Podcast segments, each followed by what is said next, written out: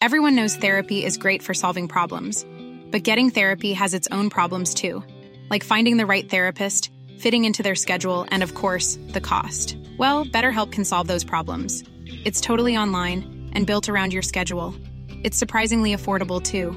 Connect with a credentialed therapist by phone, video, or online chat, all from the comfort of your home. Visit betterhelp.com to learn more and save 10% on your first month. That's BetterHelp H E L P. Heraldo Podcast, un lugar para tus oídos. Noticias del Heraldo de México.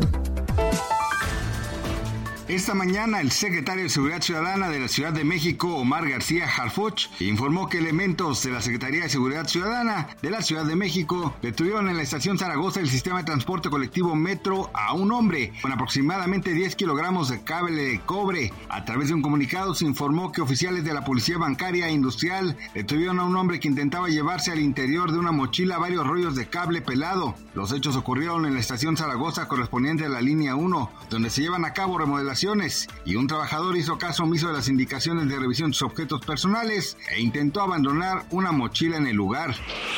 Este jueves 8 de junio la Fiscalía General de Justicia de la Ciudad de México dio a conocer la posible ubicación del estandopero Richie O'Farrill, quien estaba reportado como desaparecido desde el pasado 18 de mayo. Además se refirió que la familia del comediante solicitó dar de baja la ficha de búsqueda del también escritor. Fue a través de un breve comunicado de la Fiscalía Capitalina donde se informó que los familiares y abogados de la familia familia O'Farrill Lozano confirmaron que el comediante también conocido como el Máster del Caos se encuentra en algún sitio del estado de Hidalgo, por lo que solicitaron dar de baja la ficha de búsqueda del comediante. No obstante, las autoridades señalaron que el personal de la institución se trasladará al sitio donde se encuentra el también actor para corroborar que no haya sido víctima de algún delito. Cuba ha accedido a que China construya una instalación de espionaje en la isla, lo que ha generado preocupación de Estados Unidos, según una fuente familiarizada con la inteligencia citada por la cadena de noticias CNN. Esa instalación podría permitir a los chinos espiar las comunicaciones electrónicas en todo el sudeste del país. Aunque Estados Unidos se enteró del plan en las últimas semanas, está claro si China ha comenzado ya a construir la instalación de vigilancia.